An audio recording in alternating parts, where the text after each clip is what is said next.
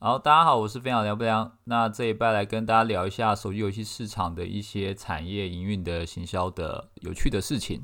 那这个礼拜的周报其实大部分都在讲市场这件事情。呃，因为我观察到的一些比较有趣的东西，后来都在一起，发现都对于市场的格局以及变化有一些蛮重要的影响。那首先我们可以看到，就是在中国这个地方。比较大的一个特别事情，像最近很有名的一个游戏叫《原神》，那相信很多朋友都有去试玩。我不是要讲《原神》这个游戏，而是《原神》在中国大陆推出的时候呢，它是没有上小米啊、华为这些平台的。然后另外一个游戏《万国觉醒》就是莉莉丝，那前几年在台湾有上线，但在中国也是最近才上线，因为中国有一些版号的限制，你必须要拿到版号，你才有办法上游戏。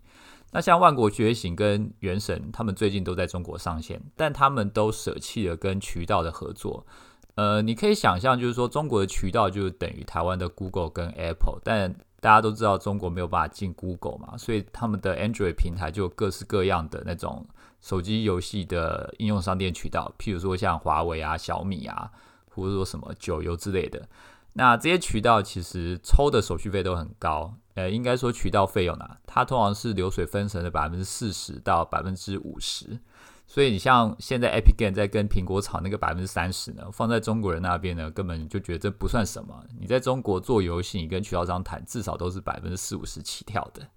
长久以来呢，在中国有一句话就是渠道为王，但这件事情呢，借由这一次的原神跟万国觉醒不跟渠道的合作。有点被打破了这样的格局，也就是说，以前是渠道为王的这件事情，近年来可能会应该说这几个这几天下来，看起来会慢慢趋向于产品为王这件事情。那这个是东方的状况，西方的状况大家就知道，Epic Games 还在跟苹果吵。然后呢，如果你看呃商店应用商店这件事情的话，现在西方走的比较快是云游戏这个部分，包含 Google。然后还有微软，然后 Amazon、亚马逊日前也宣布推出 Luna。那大家如果都在做云游戏的话，那原本从 Google 跟 Apple 你要下载手机游戏的这个方式，你到未来可能就像我们在看 Netflix 一样，你可能从 PC 端下载 Netflix，然后你从手机端啊、PC 端啊、电脑、电视都可以玩。那以后如果以云游戏来讲的话，也许你就在任何一个地方下载游戏之后，它就突破了你一定要从 Google 或是 Apple 手机游戏的那个行动商店去下载游戏这件事情，你在任何地任何一个地方下载游戏，你就在任何一个地方都可以玩。这件事情现在当然还没有发生啊，但现在看起来所有的科技巨头都在想办法让这件事情发生。那一个游戏如果要到玩家手里，它除了应用商店以外，你还要让玩家看到广告。之前大家也知道，就是。苹果的那个 IDFA 的事情呢，它会让所有的 Google 跟 Facebook 在苹果商店页的广告都有点失效，也就是说，玩家没有办法，呃，应该说广告商没有办法去追踪最高品质的玩家。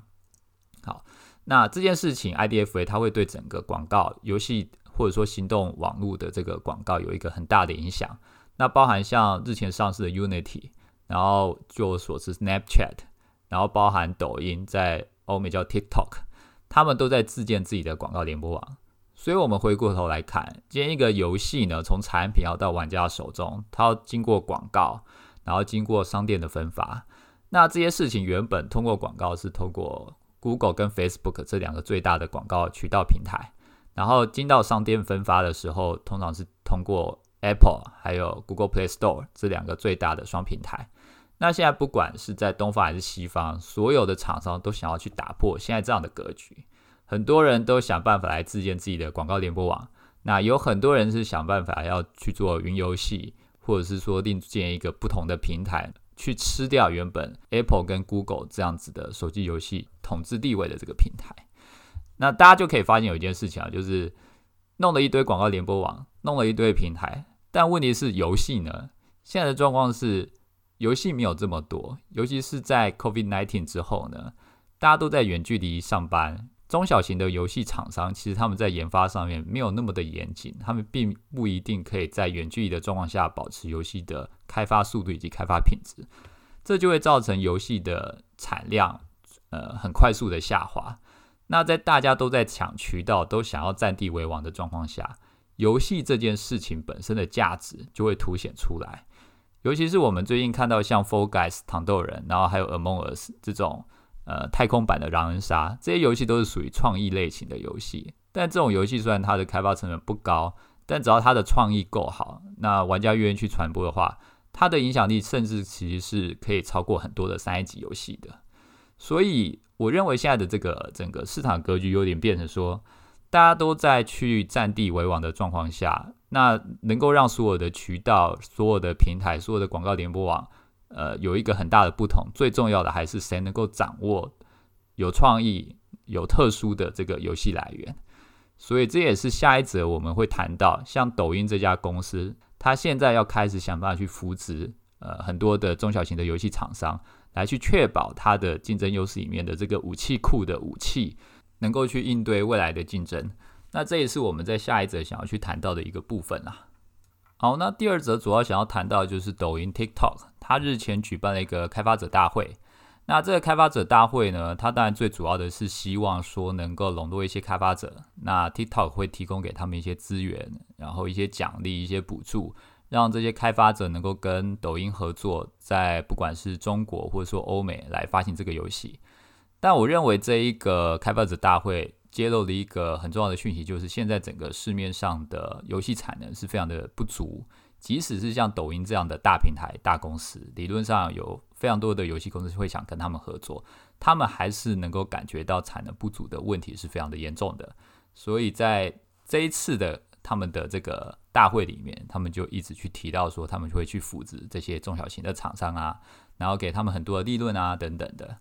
但对我来讲，我觉得更重要有一个很有趣的部分是在他们的相关文件中。有去提到了目前的各种休闲游戏的品类，然后以抖音他们去经营以及去开发或者说去运营所发现这些品类的各式各样的特点，包含这些品类的吸量能力到底是高还是低，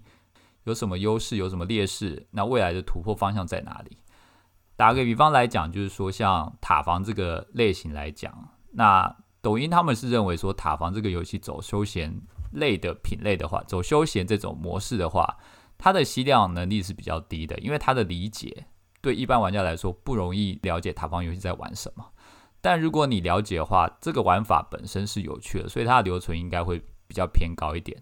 那因为塔防游戏的数值也比较容易去设计一些，所以它在休闲游戏里面，它的变现能力相对来讲应该会是比较好的。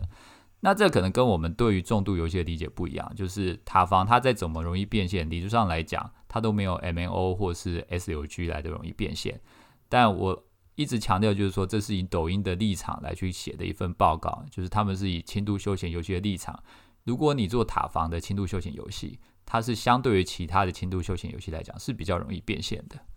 好，那塔防游戏最大的问题呢，就是我们刚刚讲它的吸量呢，普遍来讲是比较差的。它的玩法对一般人的理解，如果是轻度休闲玩家讲，也是比较难去理解的。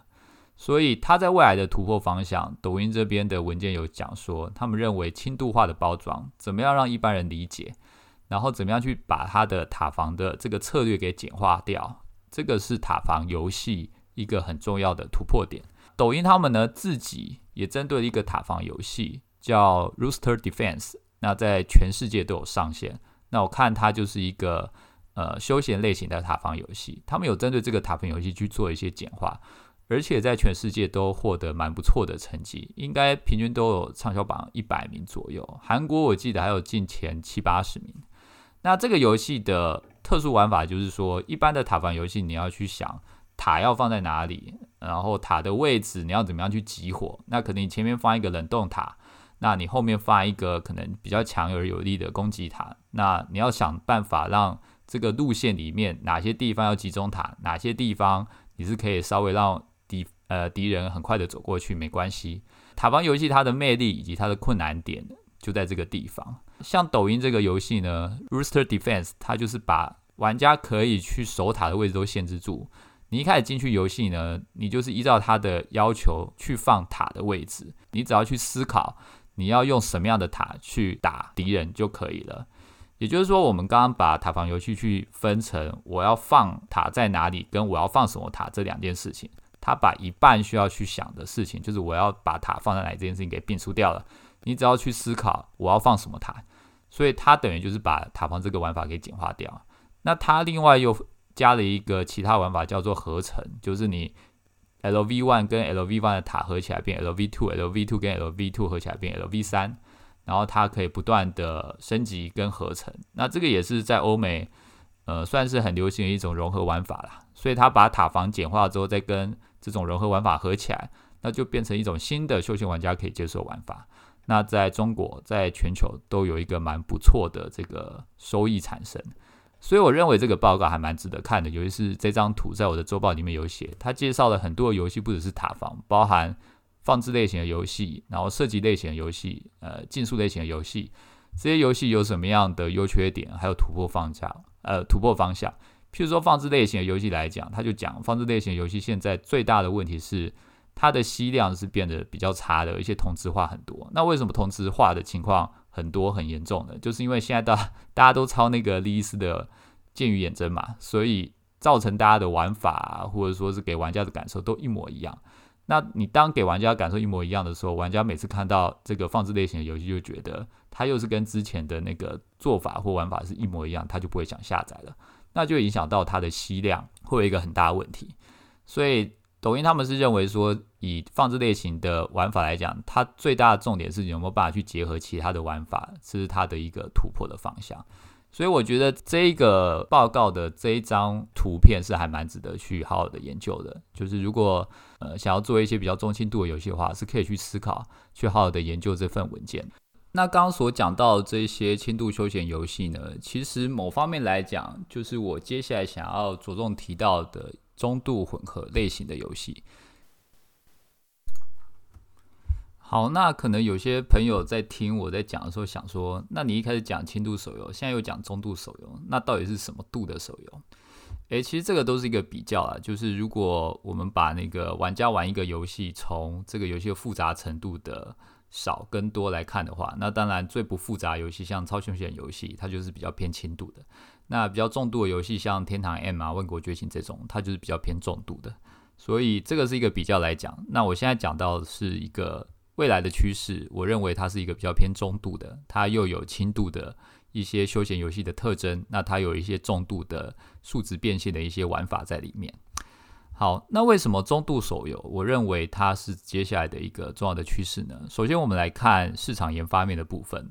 现在一款重度手游，它的研发的资金可能至少需要三百万美金，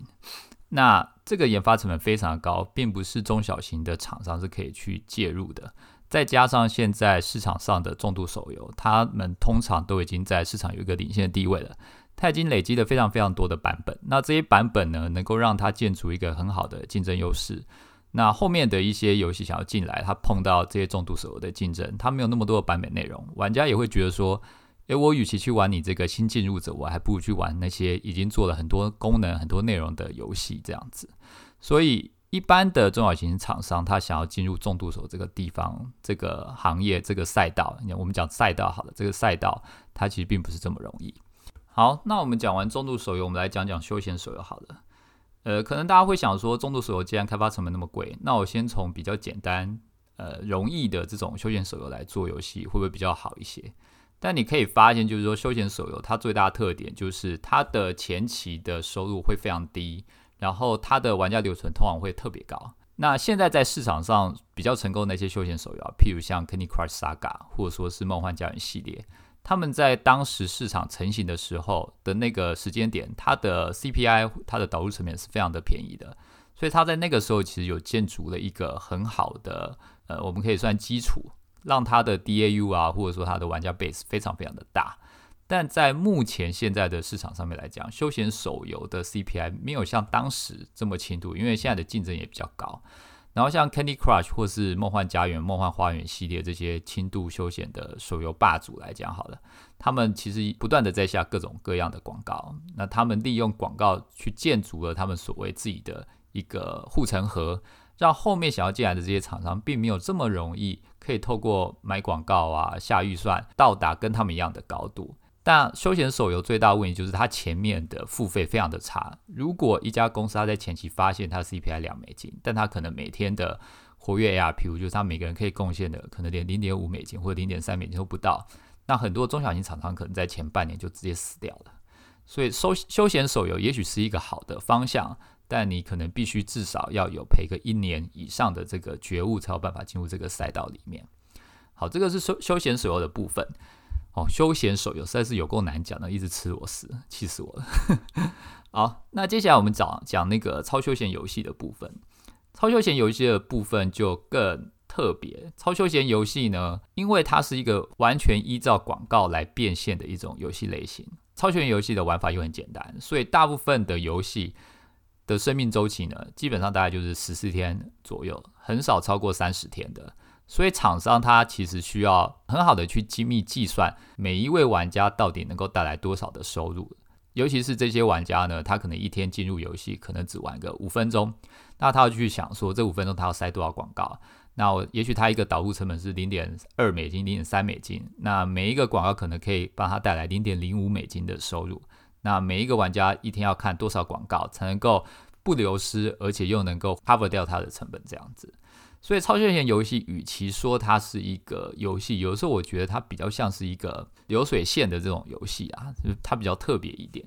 就是它可能游戏性也很重要，但它最重要是它的运营手段，它必须要在很短的生命周期内，以及很短的游戏上线时间内，去找到最好的 CP 值。超休闲游戏，我在之前的其他的文章有分享到，虽然它有很多运营上面要注意的地方，但它的核心还是创意。那创意这件事情其实并没有这么的容易，就是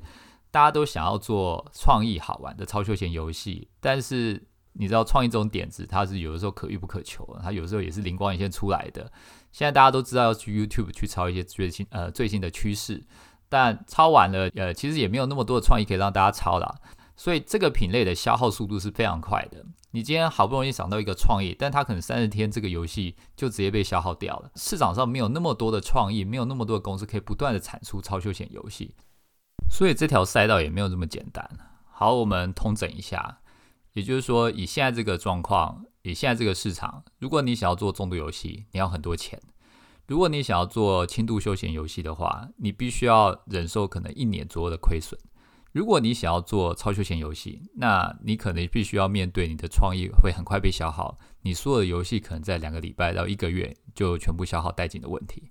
所以对中小型的厂商来说，就是他们到底有什么路可以去选择？那这个就是中度混合游戏所兴起的一个背景。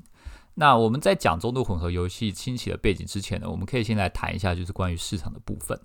呃，现在市场也有一个比较大的特性。那在我的周报也有讲，就是说近期有一份报告，应该是那个 Live Off 的一份报告，跟 Appsfire 的合作。那在这份报告里面，他有讲到，在二零二零年 COVID-19 的这个疫情的问题的这个状况之下，大家看起来好像都去玩游戏，但你会发现，虽然整个用户的获取成本啊，就是我们常讲的这个 CPI，它是有下降的趋势。但是每一个付费用户的获取成本却是很明显的往上飙升，也就是说，在那个 COVID-19 的这个疫情状况下呢，一堆人跑进来玩游戏，但是这些人都不付钱。那不付钱可能有很多理由啦，可能是因为经济问题啊，可能是因为就是不喜欢玩，那有可能是因为在前面这一两年有很多的超休闲游戏，呃，超休闲游戏兴起。那造成的这些玩家呢，都是轻度的玩家，他们没有什么付费的概念，所以他们自然而然就不会想要去付费玩游戏。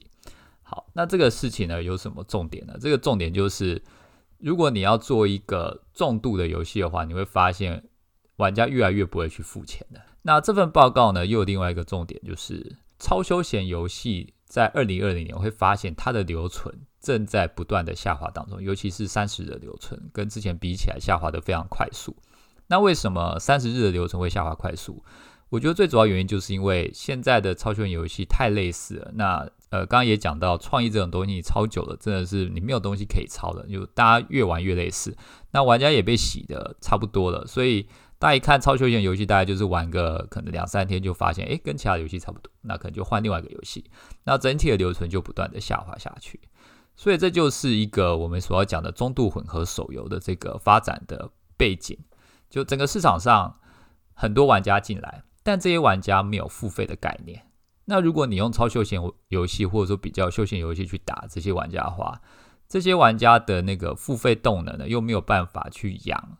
呃我们所谓一般的轻度的这种游戏。所以中度游戏它的目标就是说，它希望能够像超休闲游戏或者休闲游戏一样，它用一个比较便宜的这个 CPI 能够吸引玩家进来。那它在变现的这个部分呢，用内购以及广告混合变现方式，让重度的玩家可以用内购的方式来去氪金，可以去花钱，可以去给游戏提供营收。那如果是不喜欢氪金的玩家，或者比较轻度的这些玩家呢，或者说是因为 COVID-19 而没有的经济基础的这些玩家，他就可以透过看广告的方式来帮游戏带来另外一方面的收入。所以中度手游，我们应该这样讲哈，中度混合手游，它所要着重的就是它用比较轻度的玩法或者轻度的皮去吸引大量的玩家，那他又希望这些玩家在后面的变现上面能够套入数值的部分。就跟超休闲游戏不一样，它有后面很多数值啊坑点，在比较中后期，让这些玩家除了看广告以外，他还可以以内购的方式为游戏带来收入。所以，就玩家的角度，就是这个游戏必须要看起来是轻度的，但当你聊雷 K，就是你沉溺下去之后，你会发现它后面是重度的。那我们举几个市场的例子，就是可能在早前的《弓箭传说》，或者说是另外一个游戏叫《Art of War》，对，《Art of War》。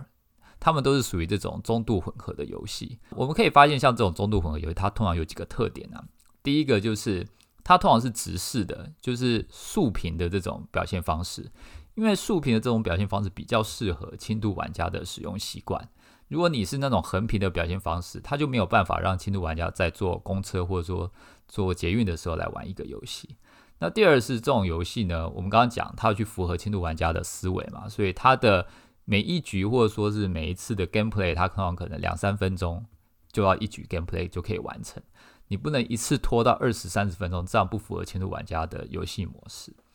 那第三个就是说，它的游戏的那个变现通常就是混合的，又有内购又有广告收入，同时广告变现，不好意思，内购加广告变现，同时让那个轻度玩家跟重度玩家都可以找到方式。来增加他们自己在游戏里面的竞争实力，也就是他们可以透过付钱或是看广告的方式来增加他在游戏的能力以及资产这样子。那后面还有很多关于中度手游的一些特性啊，大家可以看我的文章。那我想要讲的就是说，这个中度混合手游应该是未来的这一两年，我认为中小型的厂商比较适合的一种走法。因为你要往重度，你要往休闲，或者你要往超休闲，其实现在都不好走。那这种中度手游呢，它一方面兼兼顾的就是说玩家进来 CPI 很便宜的比较好的这个地方。那另外一个部分呢，它又能够做到像重度手一样这样子的呃很好的收入，或者说很高的 LTV。像以《弓箭传说》来讲，我记得它在台湾最高畅销榜好像曾经有到前十名、前二十名左右。那 Art of War 它其实在全球各地的畅销榜最高好像也有到前二十名。那这种游戏看起来很轻度，但如果你沉溺下去，你就会一直玩下去。那当然就是说这种中度手游不是这么容易啦，只是说这种手游的形态，我认为应该还是未来在整个全世界在这一两年一个很重要的一个发展趋势。那也希望大家可以去看看我们这一拜的周报，那周报里面都有针对这些手游的一些发展特性来做一些简单的描述。呃，希望对于这方面有兴趣的朋友呢，有一些启发。好，那这就是这个礼拜的周报，也祝大家中秋节快乐。如果没什么意外，我中秋节应该是不会录 podcast，也不会写周报，就请大家好好的过节吧。好，谢谢大家，谢谢。